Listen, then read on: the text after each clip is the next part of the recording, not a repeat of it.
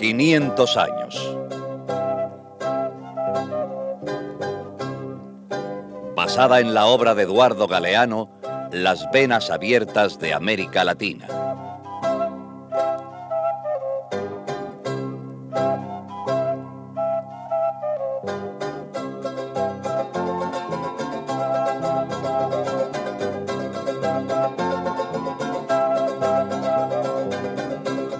Tierra sin hombres. Y hombres sin tierra.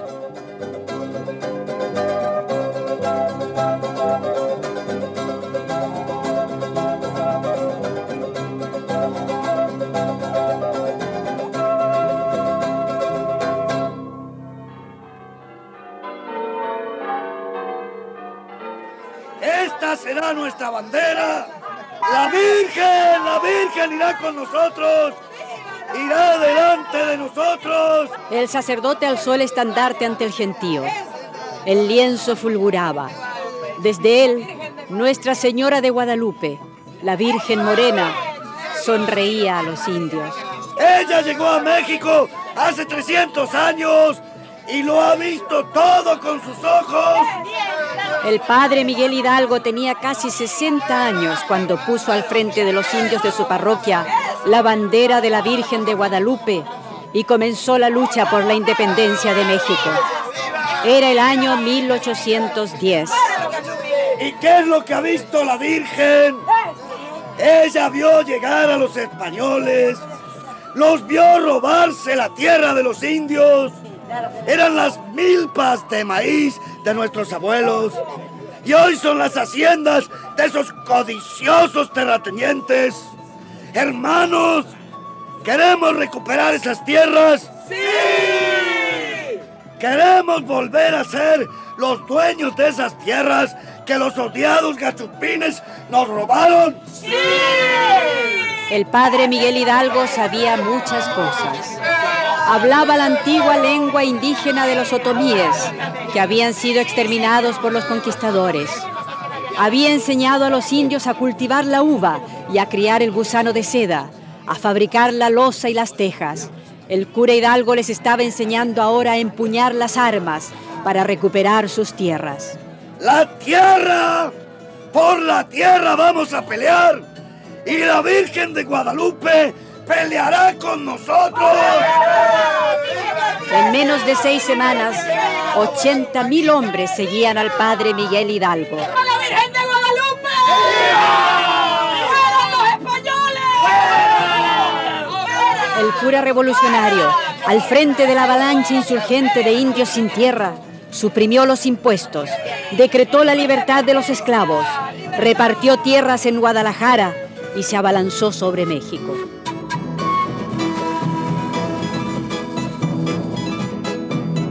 Agitador, apóstata de la religión, manipulador de la Santísima Virgen María, materialista.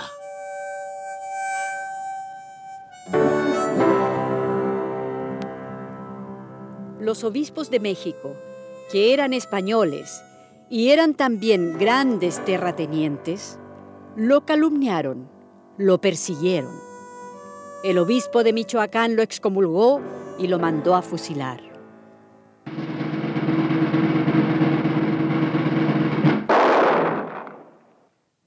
Fusilaron al cura Hidalgo y a todos los jefes rebeldes. Y las tierras, bueno, las tierras volvieron a estar seguras en manos de los señores hacendados. Ay, qué lástima. Me gustaba ese cura rezador y peleador. Así debían ser todos los reverendos. Pero oiga una cosa, señora. Hidalgo no fue el único. Ah, no. No, no, no. Otro cura recogió su bandera ese mismo año y siguió peleando. ¿Y quién fue? El padre José María Morelos. ¿Habían oído de él? No. Bueno, pues. Este mismo siguió repartiendo tierra, suprimió la esclavitud, puso en pie a medio México. Mire, mire. Pero hay un pero.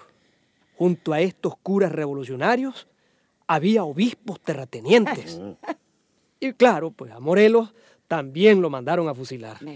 Entonces, ¿en qué quedó la independencia de México, digo yo? Bueno, la independencia se consiguió unos años después. Pero que va. Aquella independencia no tenía ya ninguna de las banderas que habían levantado estos dos curas. La independencia no tocó a los terratenientes. Eh, Fue como, como un acuerdo entre los ricos de España y los ricos criollos de México para poner unos cuantos parches. Vamos, igual que siempre. Ujú. Pero el que no cambia el latifundio, mm, mm, no cambia nada.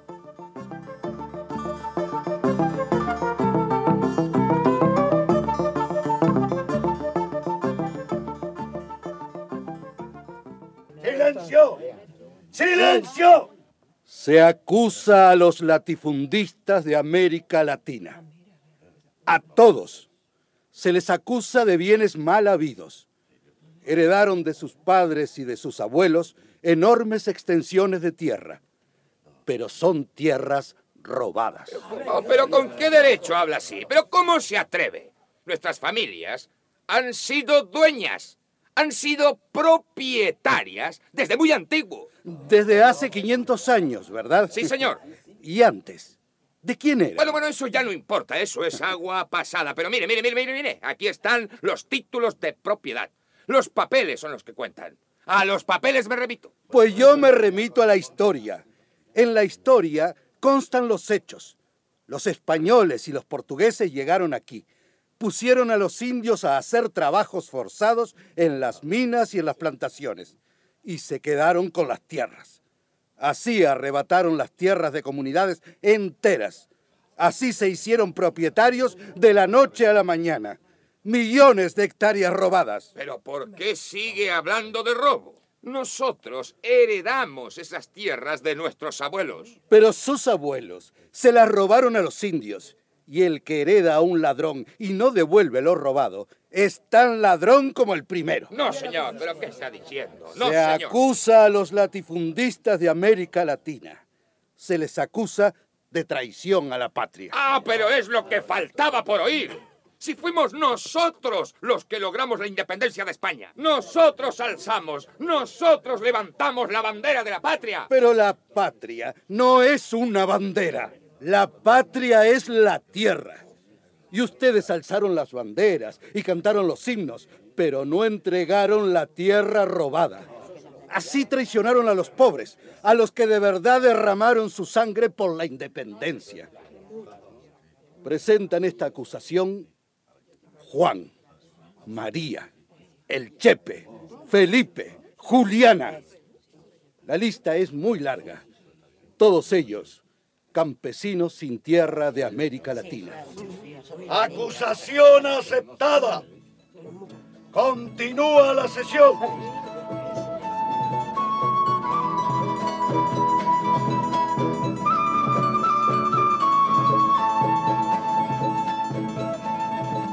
De una punta a la otra punta del continente, el problema era el mismo.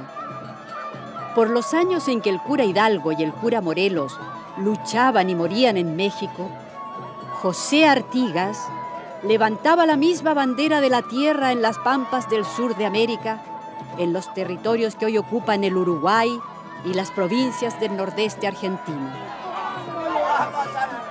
¿Qué independencia va a ser esta? ¿Qué nación vamos a construir? ¿Una nación solo para los ricos comerciantes del puerto de Buenos Aires y para los terratenientes de las provincias? No, no, no habrá independencia hasta que no haya tierra para los gauchos, para los indios y para los negros. Tierra para todos, una patria grande para todos. Siguiendo la bandera de Artigas, un pueblo sin tierra y disperso se puso en movimiento hacia la pampa inmensa. Y en la pampa, entre mil fogones de criollos pobres, el general Artigas dictaba los decretos de su gobierno revolucionario.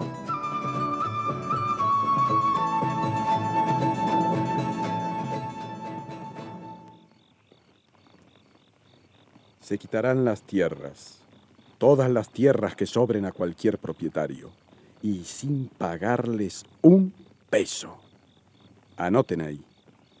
Que cada alcalde revise los terrenos de su jurisdicción y que reparta las tierras teniendo en cuenta esto.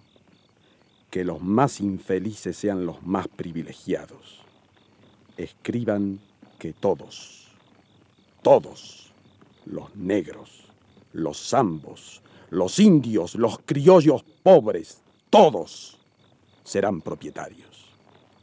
Así nació, en 1815, la primera reforma agraria de América Latina.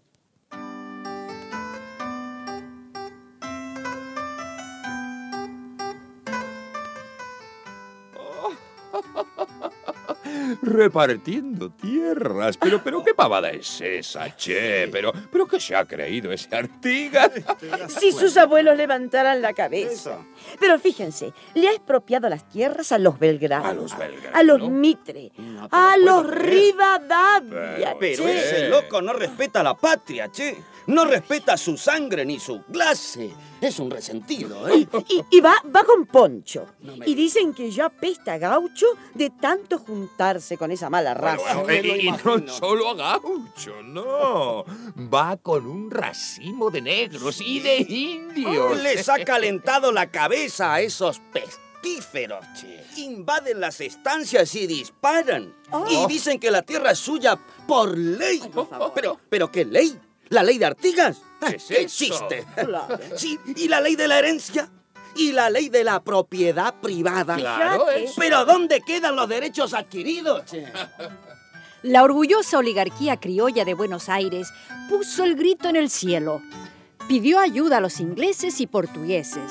Y desde el vecino Brasil ordenó la invasión de los territorios en donde Artigas hacía cumplir su ley.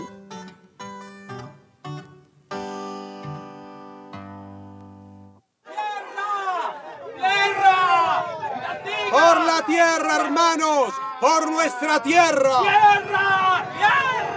La resistencia de los campesinos duró cuatro largos años.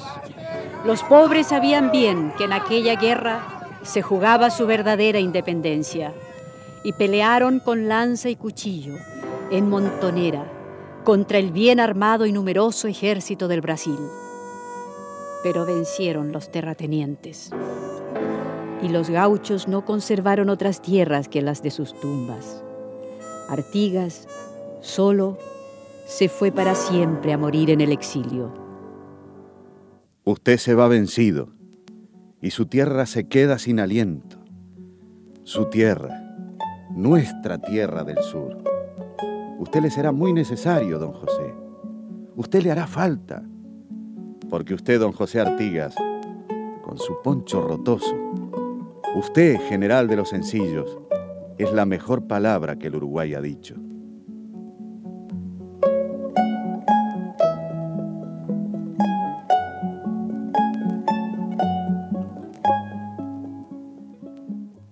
Así fue. En el sur como en el norte, en Uruguay como en México, la independencia cambió muy poco las cosas para los campesinos. Pero algo ganarían. O tampoco. Le voy a decir una cosa, señora. Realmente no mucho. Porque se fueron los españoles, pero, pero vinieron otros. Ya, ya, ya. Sí. Ya. Los franceses, los ingleses, los americanos. Mm. Pero todos, todos, todos eran iguales. Todos latifundistas. En México, 100 años después de que el cura Hidalgo levantara la bandera de la Virgen de Guadalupe, las cosas estaban color de hormiga. Peor que nunca.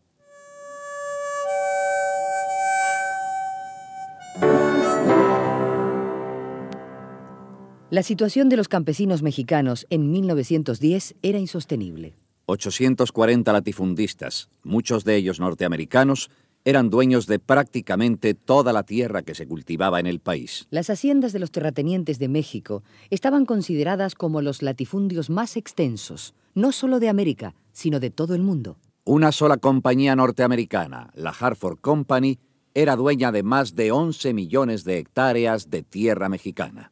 De los 15 millones de mexicanos, 12 dependían de los salarios rurales. Los salarios rurales no habían aumentado ni un solo centavo en más de 100 años.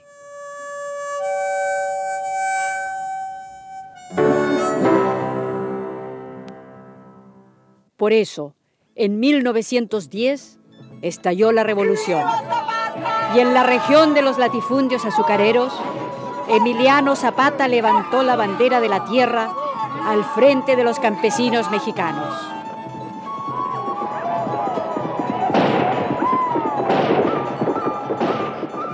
¡Tierra, hermanos! ¡Tierra! Mientras acá nos morimos de hambre, sin un elote para echarnos a la panza, los caballos de carrera de los señoritos hacendados viven en establos de puritito mármol. Yo lo he visto con mis propios ojos. Así no puede ser, hermanos. No puede ser. Hombres del sur, vale más morir de pie que vivir de rodillas. ¡Viva Zapata!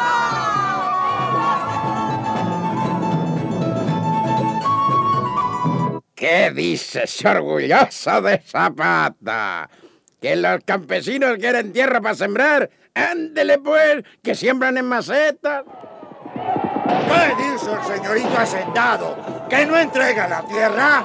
Pues dígale que la tierra se reparte con un rifle. ¡Viva Zapata! ¡Viva! ¡Tierra y libertad! Y las banderas rojas y negras de la primera revolución de América Latina ondearon en el sur de México. Vamos a hacer una ley agraria y vamos a hacer un ejército de campesinos para defender esa ley agraria. ¡Viva Zapata! La tierra es de quien la trabaja. ¡Viva!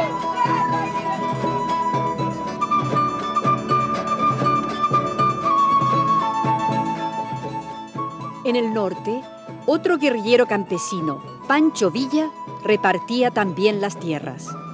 Durante casi 10 años, el pobrerío mexicano despertó. Había esperado cuatro siglos a que llegara su hora. Queda viva en los indios la verdad de su palabra. La tierra no pertenece más que aquel que la trabaja.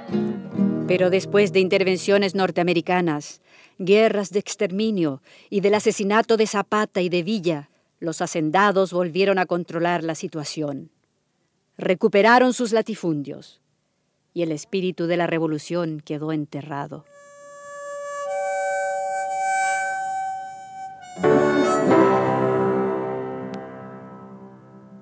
Y tanto que se oye a veces de la revolución mexicana y hasta un partido revolucionario tienen. Es cierto. Pero, por lo visto, eso es solo una revolución de boquilla. Ciertísimo, ciertísimo. De boquilla y de papeles. Pero aquellas banderas no se perdieron. No. Las banderas campesinas son, eh, ¿cómo podría decirle? Son como las semillas. Eso, como las semillas. Cuando parece que las entierran, repuntan con más fuerza. Mire, Solo unos años después de Zapata, levantó la bandera el general Sandino, el general de los hombres libres.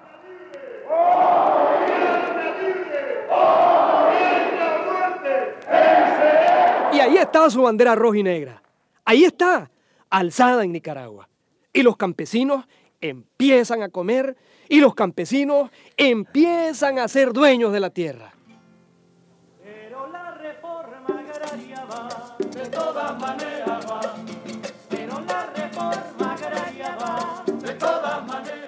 La revolución cubana también alzó la bandera rojinegra y empezó precisamente con una ley de reforma agraria repartiendo la tierra a los campesinos.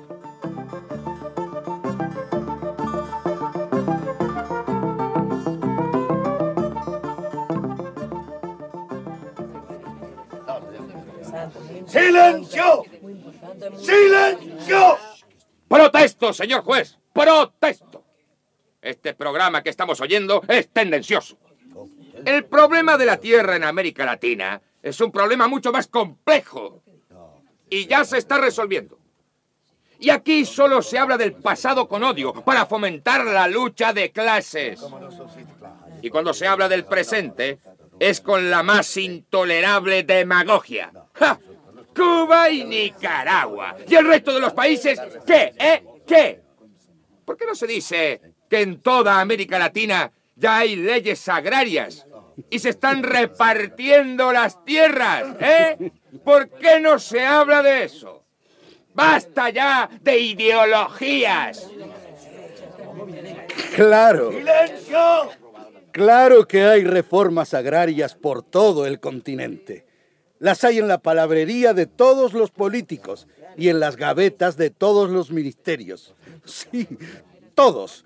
Hasta los latifundistas ya aprendieron que la mejor manera de no hacer la reforma agraria es cacarearla mucho. Ah, protesto, señor juez, protesto. Eso no es cierto. Todo el mundo sabe cuántas leyes agrarias hay, cuántas experiencias positivas en toda América Sí, Latina. sí, sí. Aflojemos un poco la cuerda para que no se reviente. Cambiemos algo para que todo siga igual. Solicito del señor juez que pasen algunos testigos de los países en donde ya se hizo la reforma agraria.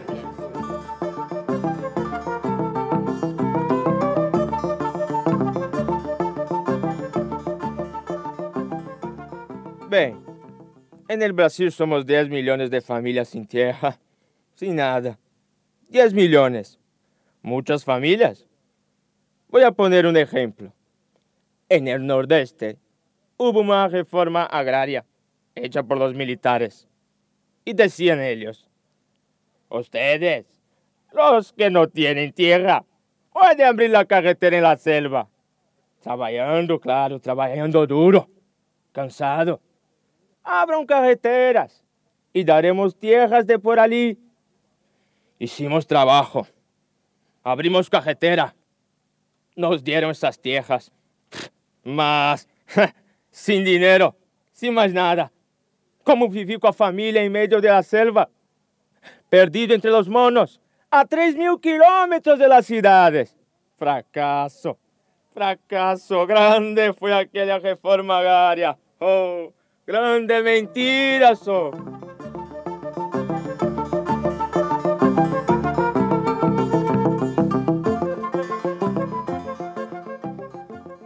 Gobierno ecuatoriano repartió tierras. Puchicas, dieron las tierras altas, las peores tierras, ca. Sembramos. Nada mismo se sacó. No había plata para abonos. Después de reforma agraria, patrón de Hacienda quedó mejorcito que antes, con mejores tierras, con más tierras, pues. Uh, reforma agraria solo sirvió a los patrones. Comerciantes, barateros, siguen arruinando. Y nosotros seguimos con hambre. Se mueren los guaguas.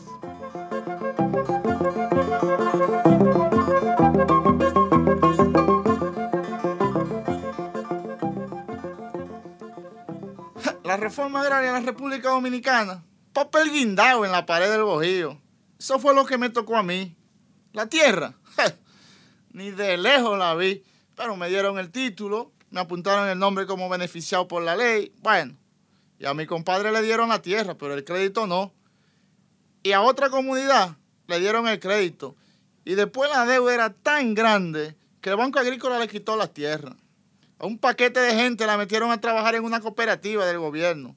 Salieron de un patrón malo para otro peor. Por eso en Dominicana, esa desgracia, ¿sabes cómo la llamamos los campesinos? Reforma agria. No agraria, sino agria. Porque le amargó la vida a todo el mundazo esa maldita vaina.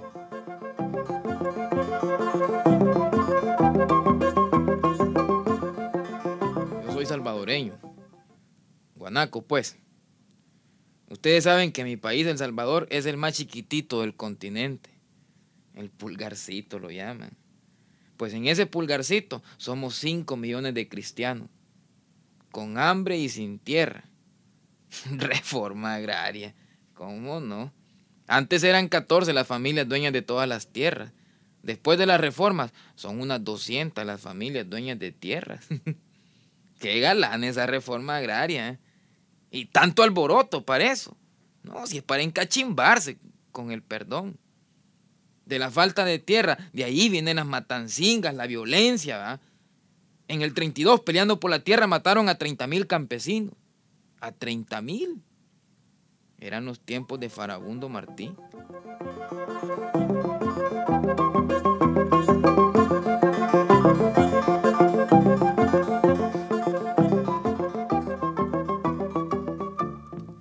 ¿Y qué dirían los campesinos de otros países? ¿Qué dirían los argentinos, los venezolanos, los bolivianos? No, el problema está ahí, sigue ahí. Es el problema mayor de América Latina, porque la reforma agraria es la primera bandera. La primera bandera es la tierra. Pero la reforma agraria no es solo la tierra, es el crédito, es la semilla, son los transportes, son los mercados, es, es todo, es toda la estructura económica y social de un país. Vean estos datos, señores. La producción del campo latinoamericano es hoy menor que antes de la Segunda Guerra Mundial. Vamos para atrás. Hoy se producen en América Latina menos alimentos que nunca. Y hoy la población es mayor que nunca. Nuestras tierras están sembradas con café, con algodón, con azúcar. Pero no se siembran alimentos. Hay que comprar fuera lo que comemos. Y hay millones dentro muriéndose de hambre. Tenemos tierras riquísimas, pero no se cultivan. Solo el 5% de las tierras latinoamericanas está cultivado. Solo el 5%. ¿Qué es esto? El desperdicio de tierra más grande de todo el planeta. Desperdicio de tierras y desperdicio de hombres, porque no hay trabajo en el campo. Tierra sin hombres y hombres sin tierra. Y la poca tierra que se siembra acaparada por unos cuantos. Esto, esto es un crimen. El latifundio es el pecado original de la colonia y es el pecado mortal de nuestro continente. Está matando a millones y así no puede ser. Protesto, señor juez, protesto. Esa información está manipulada. Silencio, palabra, silencio. Yo también, Cállese. yo también Por favor, usted, cállese. Usted no también. La palabra la tienen ahora Juan, María, el Chepe. Que hablen ellos. Hablen ahora ustedes. Sí, ustedes, los campesinos sin tierra de toda América Latina. Ustedes, ustedes tienen la última palabra.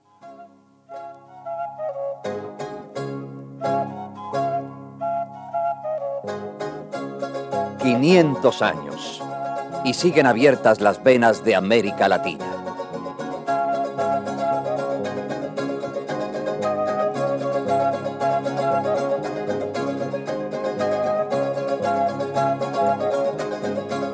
Una producción Coradep, escrita por José Ignacio y María López Vigil.